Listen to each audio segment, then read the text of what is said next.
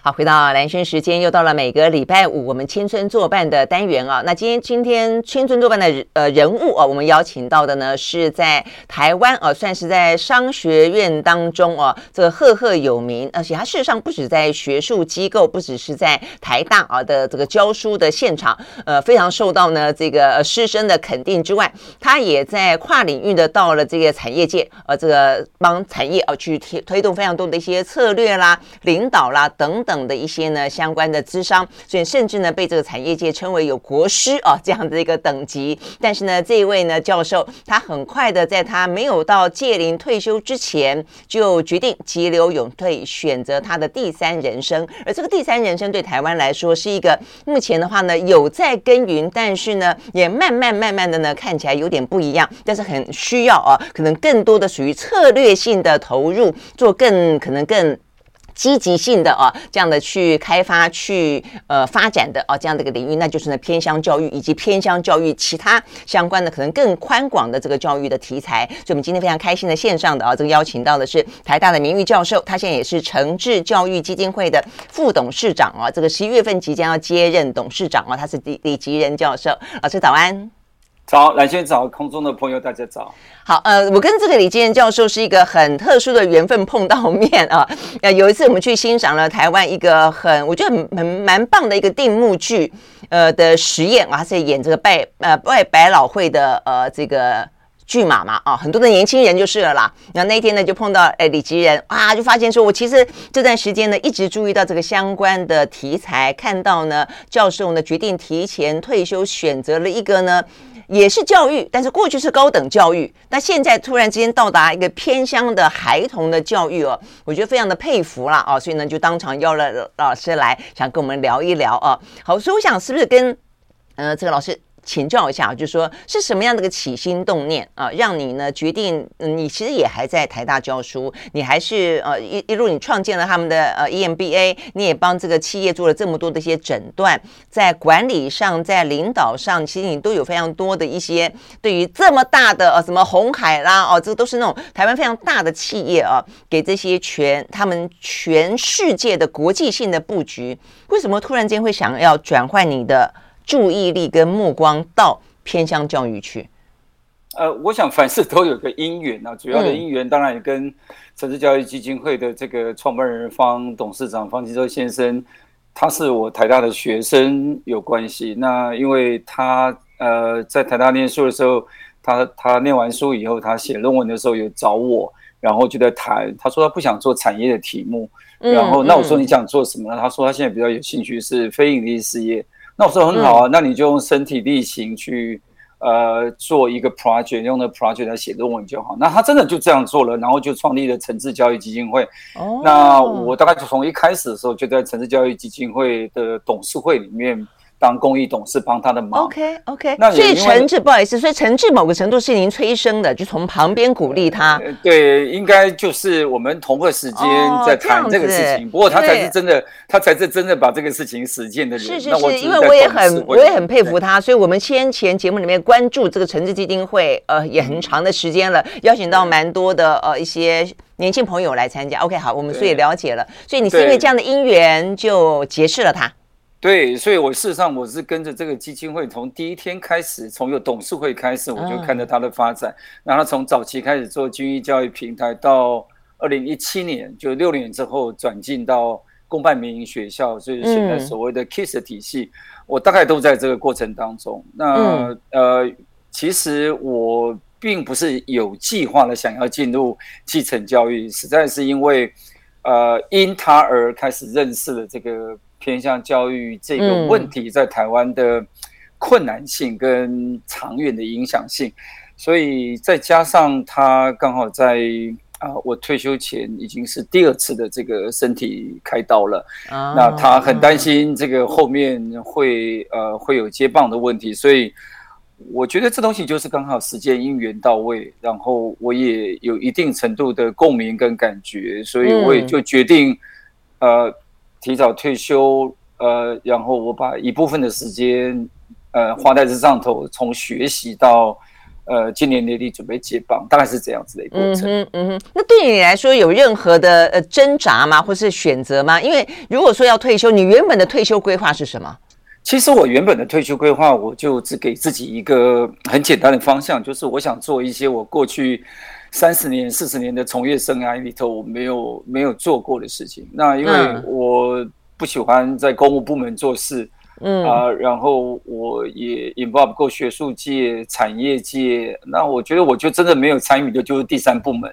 啊，第三就是 NGO、NPO 这样子的概念。对，对，那因为第三部门，说实在话，在我的这个呃学习的历程上，都是不太有受到这上面的这个教育了。那我觉得，嗯，到这个年纪，你你最好的学习就是。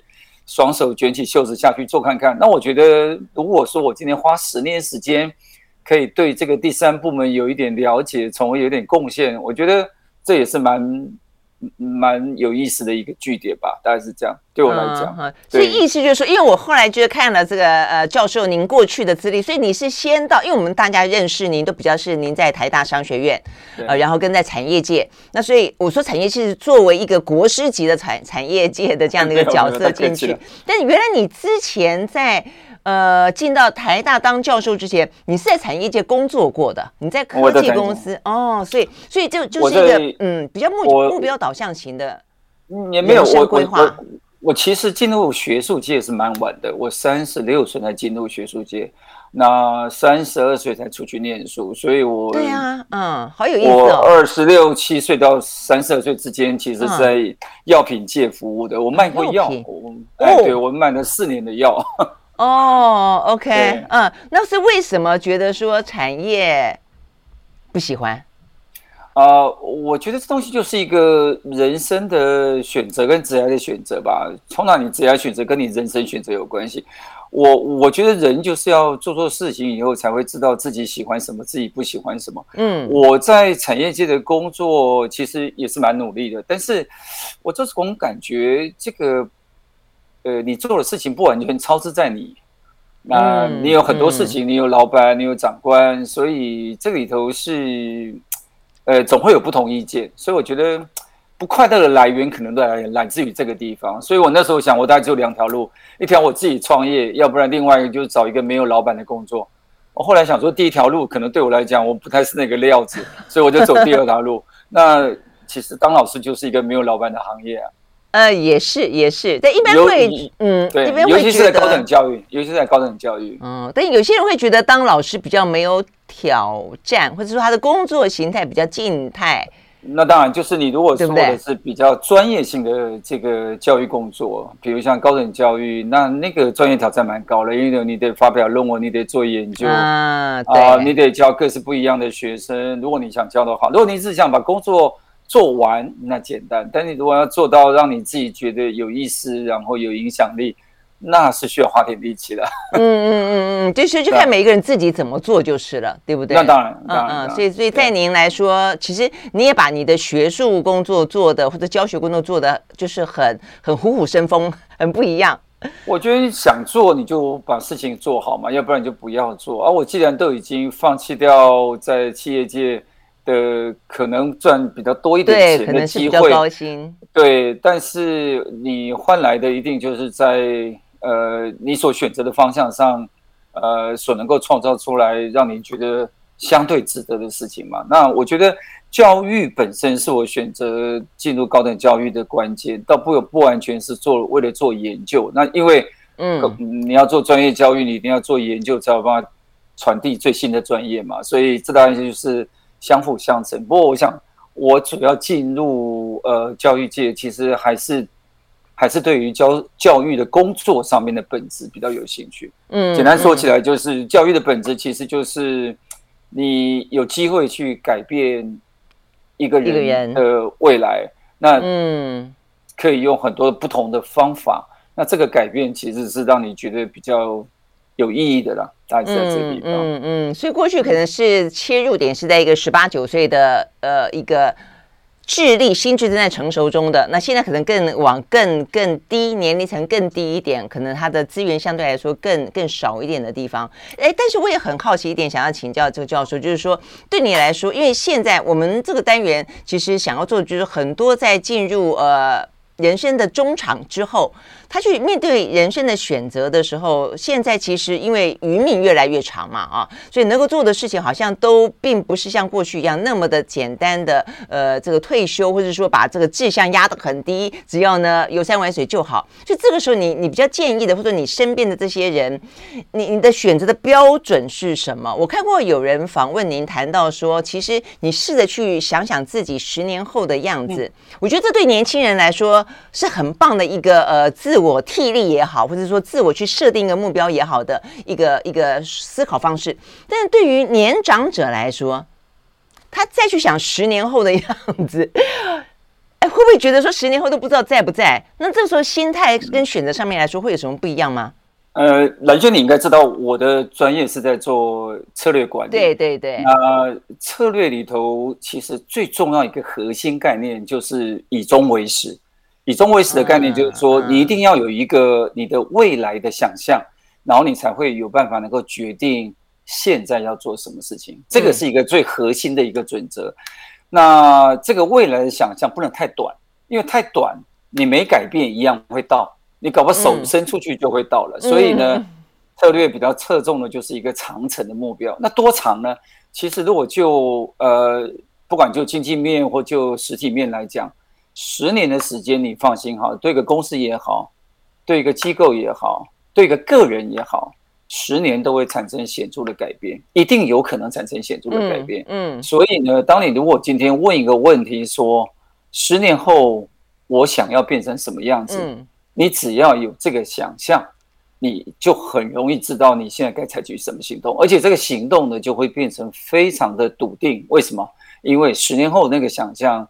是你自己所构建的，所以我真的跟 EMBA 学生毕业的时候，我都讲，你一定要给自己一个十年的大梦，十年是足够的时间。大梦就是一定要想大的改变，然后梦呢，代表的就是现在还没到，但是呢，那个是你所想要的。没有梦，大概没有办法，你下一步会做跟现在不一样的事。所以我自己其实本身从当年开始在做重大选择的时候，我大概都自己跟自己这样讲：十年后我想干嘛，我才有办法决定我下一步要做什么。所以我会提早退休，其实也不是真的为了继承教育来的，我真的只是说。我猜我应该以我的身体状况，我做到七十几岁应该没问题。嗯哼。那我如果六十五岁退休，我剩下五年的时间，我大概做不了什么事了。所以我就给自己一个十年的时间，我大概选择六十一岁的时候退休。那我这样的话做到七十一岁，但没什么太大问题，当然没什么太大的问题。那我觉得十年，我就应该要对自己交代一个，说我这十年到底干了什么事，这样子。大家就这样想法而已。对，对，我是真的觉得这样很棒。我只是一直在想说，那对于熟龄者来说，六十岁了、七十岁了，还拉个十年计划，会不会太长了一点？是不是拉个五年？没有，因为你你你会想见，第一个你要有想象，就是你想象你要做什么。嗯、那我觉得对一个熟龄的朋友来讲，其实那个想象也不难。为什么？因为你这时候已经不用为了家计。不用为了这个呃面子，你也不用为了什么呃学位考试，你纯粹是为了你心中最深层而且最喜欢或是还没有被完成的一个呐喊。这个 calling 呢，其实我觉得越是年长者越能够说得清楚，对不对？因为你经历也经历过，你说要有资源，你也有资源，然后呢，你未完成的梦，每个人其实一定有的，你放心好了。嗯，那这个梦还可以做得大吗？呃，其实你如果了解城市教育基金会，方先其实有一个很了不起的一个这个基金会的文化，就我们叫做三不原则。嗯，第一个东西就不困难的事情不做，第二个事情就是没有办法能够放大规模的事情不做，第三个没有办法产生影响力的事情不做，这就是我们基金会的三不原则。那我觉得这个东西其实如果你放到十年来看，你肯定可以找得到。因为这个环境里头困难的事情太多了，嗯，对不对？对。但是能不能不能放大规模这个事情比较需要需要测试，嗯，然后会不会产生长远的影响力？那这东西没十年你根本做不到。嗯，所以如果你从这个上面来讲，其实我们的理念是非常相合的。陈志现在在做的事情，我觉得给我们二十年，我都觉得还有空间可以做。嗯，那这也蛮蛮影响我后面再去做其他的这些专项的项目。我大概都是这样想：十年的时间，我们可以做到哪里？用这个逻辑来想象，我们现在该做怎么样的起步、布局跟扩大。嗯，这样，嗯，太棒了。所以呢，我就觉得呢，呃，不管年龄啊，其实每隔十年可能都可以想一次，而且呢，你的梦想都不见得说是因为随着年龄就得要慢慢慢慢的，呃，很平淡、很少、很知足，或许还可以是一样可以做一个大梦啊。好，那所以呢，这个李坚副董事长他新的身份，他接下来的梦是怎么样子去落实？他的策略在哪里？我们休息，马上回来。I like 好，回到兰萱时间，继续和我们线上啊，这个邀请到的呃，这个是非常难得的。他现在呢是诚志教育基金会的副董事长李吉仁，他呃现在也还是呢台大的名誉教授啊。但是对于产业界来说的话呢，可能他的策略大师之名啊，更是呢为大家呢非常的熟知的。那今天当这个策略大师，呃，等于是挪移他的呃目标到了一些呃，不管是偏乡教育也好，还是更广泛的正统。的我们的这个教育体系之外，没有关注到的一些呃教育的场域也好，它会是一个什么样的局面啊？我自己本身对于方新洲董事长实际上是蛮敬佩的啊，所以包括我们先前呢访问到什么刘安婷一些呢为呃台湾而教这些年轻朋友的投入，在偏乡，在这个数位教学当中，呃，都觉得很感动啊。那我觉得今天有了。李吉仁副董事长的投入之后，我觉得大家更会期待啊，他可能有一个更积极性的，然后呢更具有策略性的一些步骤去走它啊。所以我想请教啊，这副董事长就是说偏乡教育，那它的重要性跟急迫性到底有多大？过去可能还会有那种三级贫户之子当上总统。或者说呢，有那种像您自己本身提到说，您的父亲是一个家具行的 会计，会计，那但是他可以培养出孩子个个优秀，你们家好多博士，但是这样的一个状况，您担心？您担心现在呢不可复见？为什么？我觉得这个最大的一个问题哈，我本来也觉得这个问题没有很严重，因为我觉得台湾的教育这么普及，嗯，只要有教育就有机会能够做社会流动跟翻转。但是你如果真的深入这个问题啊，台湾并没有因为资源变多了，孩子变少了，所以平均让每个孩子得到的资源多。嗯，那这个问题的吊诡的地方在哪里？吊诡在于台湾现在的那个呃学校的那个结构啊，并没有因为少子化而做做相应的改变。打个比方说，我们过去二十年来孩子的数目，就小学生的总数啊，掉了一半。从七十几万掉到剩下三十几万，呃，去年出生的孩子数剩下十四万，那更少，嗯，更少。那嗯，对，那那在这种结构底下，台湾就产生非常多的这种所谓叫五十个人以下的小校，这大概占了两成的学校数目。嗯、那这个它通常大部分都偏在偏乡里头。那你如果仔细看呢，台湾的这个呃国小的这个呃成绩，它分 A、B、C 嘛，嗯，那 A 是。级加 B 是符合那个年级，C 是根本没有那个年级的程度。如果以这个数字来看的话，台湾大概平平均的那个 C 的比例大概差不多二十到三十左右，在很多偏向的地方，这个数量超过一半。嗯，那那些地方都在哪里？哎，刚好都在人少的地方，所以你就会发现说，人少的地方，它教育品质事实上跟都会地区。呃，是完全不一样的一个结果。那你再深究一下说，说那为什么品质会变差？原来原因就在于我们没有让偏乡的学校，当孩子数很少。剩下六个班，每个班剩下五个、八个孩子，那我们还是用原来学校的配置，意思就是说，嗯，一个班级有一点乘上一点六的倍数来编织这个学校的结构。那这里头呢，你就会发现，当他班级数减少的时候，他老师的数目减少，跟着老师的专业多样化就减少，专业化的减少就会开始影响到这个老师的能够受教的范围。那第二个问题就是。这里面高比例的代理老师，代理老师就是相当于我们在企业叫 contract base，就是你是打契约的，每年要 renew 一次，约聘雇，嗯，那约约聘雇，你明年在不在你不晓得，所以你想想看，老师会有教育是一个百年事业，你那个老师今年在 A 的地方，明年在 B 的地方，他都不晓得明年还会留在这边，孩子怎么期望说老师明年还是教一样的东西？嗯嗯，所以他这里头就会变成一个恶性循环。简单说起来，我们的学校结构没有因为少子化的改变做相对应的改变，来让那个教育品质能够提升上来。老师事实上是最大一个因素，老师在那个地方没有支持的力量，然后没有办法长远稳定，所以就造造就了这个第一层的问题。那第二层问题它跟家庭有关，因为家庭的支持力度太小了。为什么？因为偏向通常就是社经地位。比较差的家庭所在的地方，嗯、他要有经济能力，他就离开了嘛。对，所以他的家庭支持力量不够。你想想看，这两个因素一下去的时候，孩子必然是会在成长上会受限。他对于他的未来就很快就有个天花板。嗯，他觉得他的命运就是这样。那你想想看，一个孩子如果今天在小学的教育没有小学的程度，他进了国中，他一定被隔离起来，因为老师只处理平均跟平均以上的孩子。到了高中，他大概就结束了。那这个孩子的一辈子的命运。可能就到这边为止了。我们可能社会上就多一个打零工的人，没有办法能够做专业的工作。回过头来，一个家庭就结束了。嗯，所以你可以想见这个的影响力呢，到最后像回力标一样。我们如果今天这两 percent 的孩子，台湾的五十个人以下啦，学校的孩子总数占全全国孩子的这个同年级两 percent，那这两 percent 的孩子就变成是百分之九十八的社会负担。嗯，你你你只要去想这个结构，你就知道说这个问题我们不解决，呃，其实永远是一个一个不该在这种环境下存在的问题。所以我认为这要解决，不是大家更有爱心、更努力，其实是必须要找到对的结构。包括呃，我们现在在推的所谓叫混龄教学，你为什么不能把一二年级合在一起上，就叫上低年级？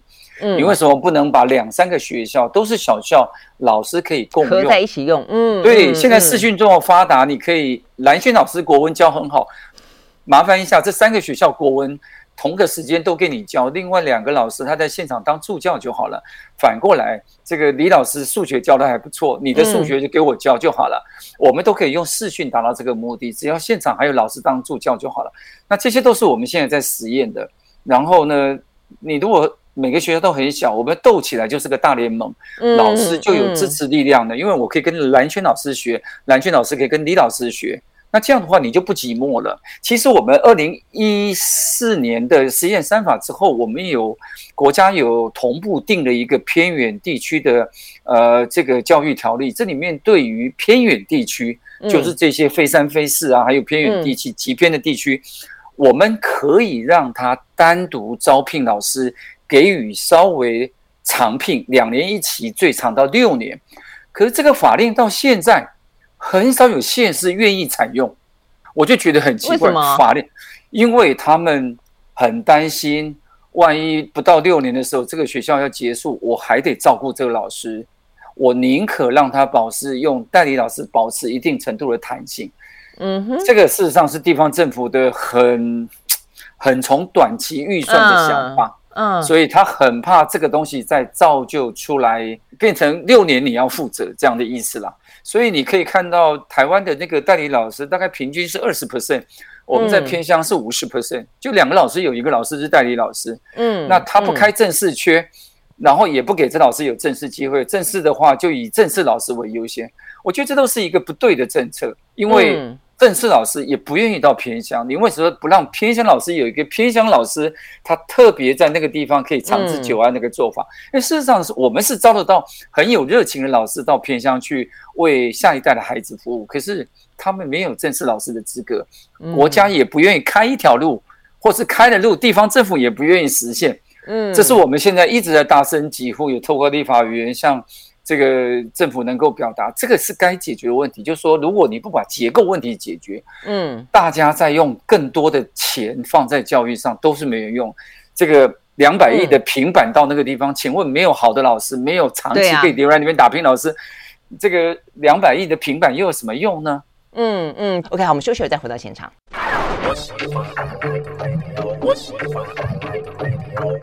好，回到蓝轩时间，继续和线上邀请到的啊，他是诚志教育基金会的副董事长李吉仁，然后同时也还是台大的名誉教授啊。我们聊到呢，呃，真的是我觉得很棒啊，就是说，呃，有一位呃，在台湾高等教育当中，包括在企业界以策略为见长的呃资深的教育工作者，愿意啊，这个投身到台湾的偏乡教育，甚至目前的打算可能不只是偏乡教育，还打算扩及到更多的一些在我们制度外的哦、啊，可能一些。教育的可能性，培养更多的人才。呃，这个人才的想象可能是从小到大，从从窄到宽哦都有。呃，我觉得是一件很棒的事情啦。哦，那但是，所以现在您打算用您提前退休的呃第三人生啊来做这件事情。目前在你的诊断过后，你拟定的策略是什么？刚才讲到一个是属于策略联盟的部分，那还有哪些？呃，我们。就刚才那个问题，如果有这样的了解的话，嗯、其实我们觉得这里头可能有三个大的重点。那一个重点，第一个重点就是，哎，我们得让这个偏乡有对的教育模式。嗯，那这个教育模式呢，其实我们的中心理念就认为，孩子今天出生在偏乡不是他做的选择。嗯，可是我们不能因为他在偏乡这个地方，因为家庭支持的功能比较差，因为我们学校。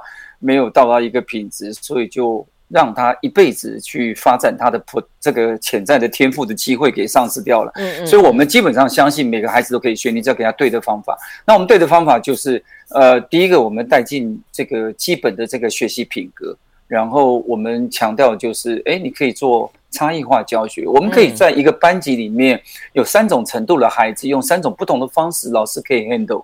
我们可以把不同的年级混在一起。那我们现在要做的事情，往下就是要把不同的学校，希望能够串起来，在同个时间，这样子的话，我们可以让好的老师的教学能力可以影响到其他学校。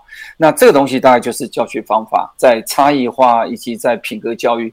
那我们往下，我们还要推动的就是怎么样让他在一个。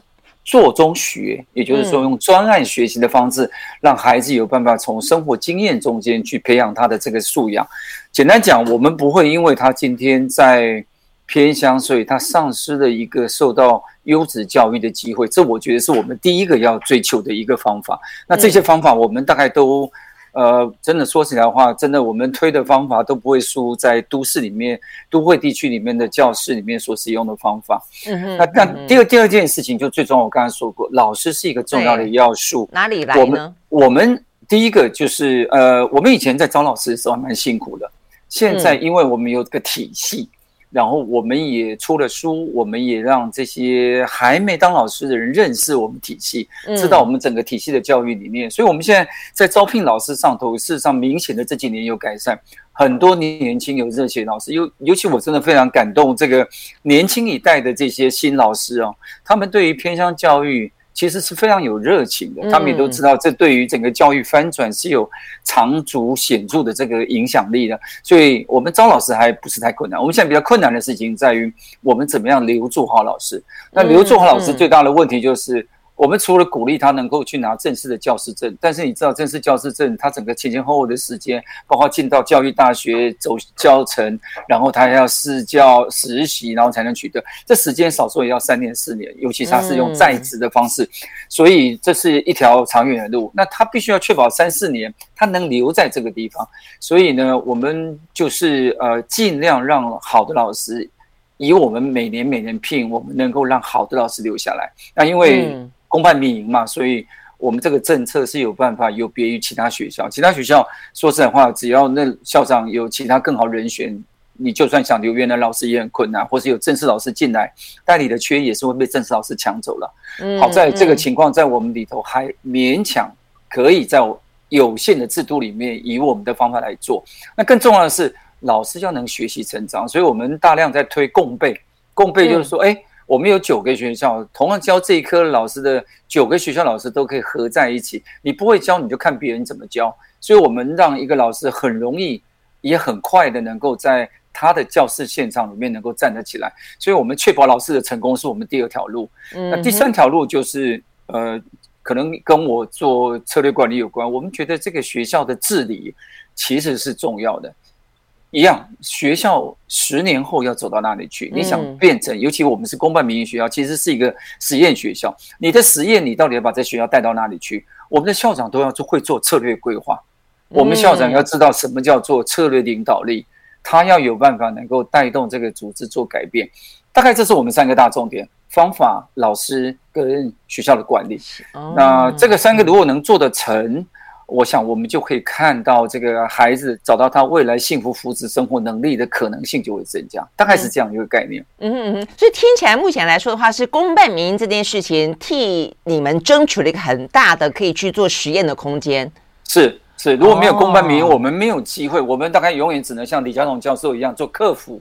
客服就是学校里面没有教好，下课以后，下课以后我替代他的安亲班，然后协助那些困难的孩子，但。我们要解决问题，应该在教育现场，哦，而且国家应该在教育现场解决问题，不能仰赖啊，等到课后的时候再去做补救。那请问，那现在这个公办民营的规模可以再变大吗？因为你刚刚也讲到说，事实上，呃。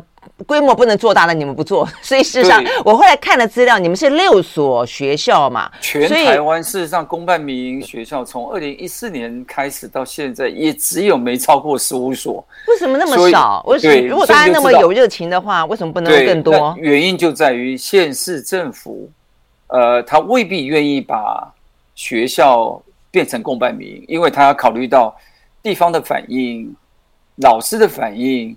家长的反应，那通常家长是会支持的，可是老师可能就是有很大问题的，因为原来学校老师不一定愿意改变，嗯嗯，他不一定你想离开这边，然后但他也不想做改变，那这个时候你就很困难了。那其实这里面只要有个钉子户的老师，我觉得县市政府的这个主管机关他就很困难了，因为。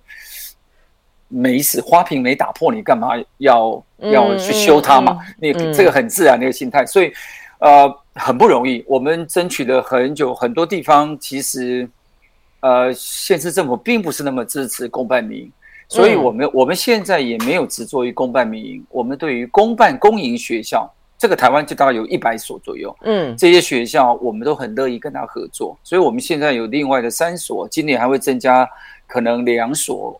我们会用大概一年两三所的方式来扩张，用策略联盟的方式扩张跟公办公营学校合作。那这样子的话，这个就有扩张的可能性了。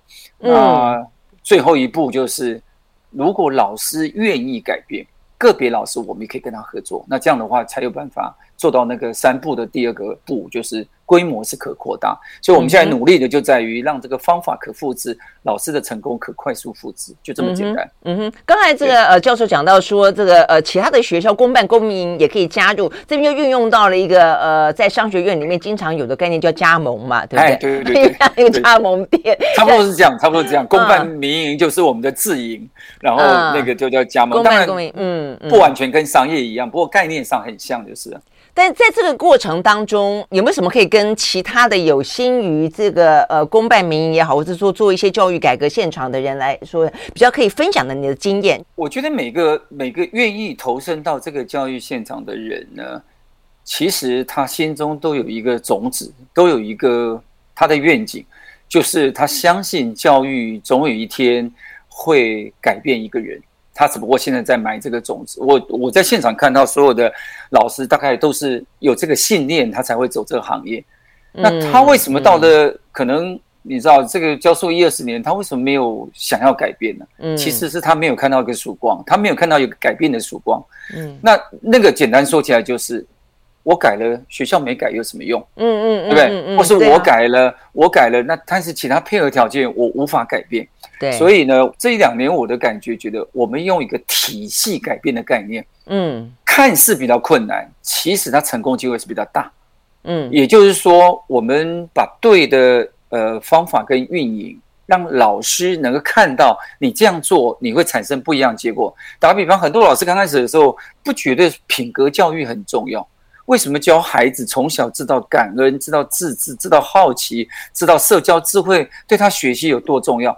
可是当他如果看了另外一个老师用很简单的方法，可以让学生知道我的学习的过程中，其实我需要有这些能力，然后他也能说，他也能表达，他还能够影响别人，那老师眼睛就开了，然后他就觉得说，为什么我不这样做？然后呢，等到你有同伴在做，你就不觉得你孤单，你也不觉得你奇怪。所以简单说起来，我的我的经验是，其实学校是一个蛮小的机构，尤其我们在经营小校，小校要改变，大家应该建立共同图像之后回来一步一步。说实在话，这比企业来的相对容易，因为企业还有一个外在竞争，你跟时间赛跑。平常心讲，教育没有人跟你抢着做，教育也没有外头竞争，你只要有心，你今天不会，明天也会，你只要有对的方法。所以我我们觉得用联盟的方法，事实上是非常好的方法。我们也看到很多企业其实对于公办民营学校很有兴趣，可是他们只要一想到，哎呀，我怎么改变老师，我怎么改变校长，他们大家就却步了。为什么？因为他们都不是从教育界来的人，他们有资源想做，但是没有嫁接。那我们都很欢迎，我们一起合作，我们可以用我们的方法协助你去 run 一个公办民营学校，甚至是一个支持一个公办公营学校。我们现在所有的学校都有企业在后面支持，每个学校后面都是企业在支持。那我觉得这对企业来讲也是非常好的 ESG 啊。嗯嗯嗯，对，所以这个才真的叫做第二部门跟第三部门的合作来补足我们政府的第一部门的不足。那我觉得这个事实上是非常好的一个三方协作。嗯嗯，那我们休息了再回来。事实上，不只是我们刚刚讲到的，不管是公办民营、公办公营，或者这样的一个策略联盟的三方协作。呃，另外的话呢，呃，这个李吉仁副董事长还成立一个叫 School 二十八，这什么意思呢？二八二八家人吗？我不知道。我们休息了回来呢，再继续聊。I like 好，回到兰萱时间，继续和线上邀请到的，这是诚志教育基金会的副董事长李吉仁，也是台大的名誉教授啊。我们来聊到，呃，这个教育可做的事情真的很多。那呃，李吉仁副董事长的十年大梦啊，给自己的人生啊这样的一个期许，实际上不只是我们刚刚讲到的呃偏乡教育的翻转，还包括了一个 School 二十八，它可能范围更广了一点哦。所以这是什么？那是什么样的内容？哦，这个事实上是我呃退休以后，因为我参与的不止只有在诚志，我还参与了好几个呃非营利事业的这个董事会，包括像为台湾而教啊、均一教育平台，还有包括像研华文教基金会，嗯、包括连行天宫文教基金会我都参与了快十年的时间。那这里头呃，你就会很明显看到一个事情，就是说，其实台湾的 NPO 非常多、嗯、，NGO 也不少，然后其实资源灌下去。呃，其实都蛮充裕的，嗯，那现在问题在哪里？哎、嗯，理论上说起来，这些所谓叫社会创新组织，它产生的影响力的过程，很大一个要素不是靠机器设备，其实靠的是人。嗯，那我就开始感觉到说，哎，我们有没有优秀人才愿意投入到 NPO、NGO 去？然后我就发现，大学那个端的时候，我看到那个学生。其实他们对于呃实习的工作机会到这个非营利事业事业去，尤其跟教育还有跟这个社福相关的，其实非常踊跃。嗯，但是等到毕业的时候说要投入这个行业，他就很大的犹豫了。嗯，我后来就觉得说，啊，这好可惜。我也不要全部的人。我如果今天有个十 percent 的孩子，优秀的孩子愿意投投入到这里头，我觉得整个对社会创新的动能就会很大的影响。后来我想关键原因大概后来也很清楚了。第一个东西就是非营利事业跟一般的公司不太一样。第一个他不太理解，因为谈的不多。第二个事情他进到里头去没人带他，因为他觉得那个天花板很低，然后三下两下就到顶了，也没有很多。很绚丽的位置，像总监呐、啊，像什么经理啦、啊，就一层一层可以上去的感觉，对对对对，发展性，所谓的发展，对对对，发展性。那第三个就是待遇，事实上真的是有差距。嗯，那为什么待遇会有差距呢？因为可以想而知，就是 NPU 是拿。社会的资源来做这个事情，嗯，因为非盈利组织，非盈利，你怎么可能说给他，比如说分红获利，然后高薪水，那不太可能。当然概念上的决定，那我觉得这问题不解决，其实社会创新组织永远找不到这个优秀的人才。我倒不是说现在人才不优秀，而是更优秀的人才不会进来。所以我那时候想，只有一个办法了，我们得把这条路打通。打通的方法就是。那我们来做一个学校，让所有这些优秀的 NPU 大家共同来 run 一个学校。这个学校呢，它事实上是做到最学用合一，所以我们就做了。呃，两年前开始就推的所谓叫做 School 28，事实上就是二把手学校，因为二八 S 我们叫二把手学校，我们只有一所，但是叫二把手。那为什么二把手呢？因为我我们要培育的人才，呃，是来协助这些。组织的创办人，相当程度就是用二把手、哦、一把手、二把手，对对对，二把手来当做组织的关键人才，所以我们就是社会创新的关键人才的培育学校，是由社创组织共同支持，所以我们现在有十八家组织跟我们一起来 run 这个组织。那我们现在在做最后一步工作，就是如果你成功愿意从企业转到非营利事业，如果你真有薪资差距，我们看你的需求，我们提供奖学金。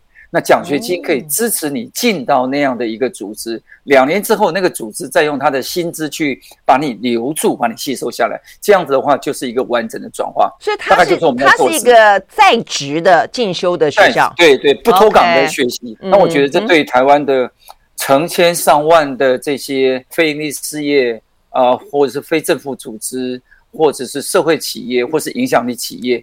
都是一个非常好培养人才、挖掘人才、引进人才的一个的一个支持的机制。那我觉得这个是一个很好的社会创新。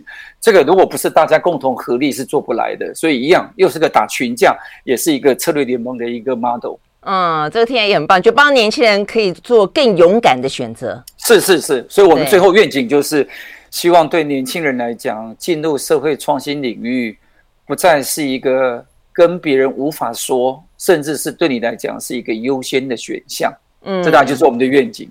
嗯，OK，好，听起来非常的棒哦。不管从边疆教育到我们刚刚讲到更多的社会创新的人才，可以更。看起来很多人不敢去做选择，基本上选择就不存在。但是当你勇敢的可以去选择，有一个力量支撑的时候，相信了啊，这个接下来的话呢，呃，我们所谓的教育应该可以去培养出更多乐于工作，然后追求自己热情的目标的一些年轻人跟小朋友了。非常谢谢李吉仁副董事长，希望你今年十一月。接任董事长之后，一切呢更顺利 啊！真的需要大家帮忙，来谢谢蓝轩。啊，没有没有，继续加油，我们也一可以一起支持啊！谢谢啊，拜拜，谢谢，拜拜。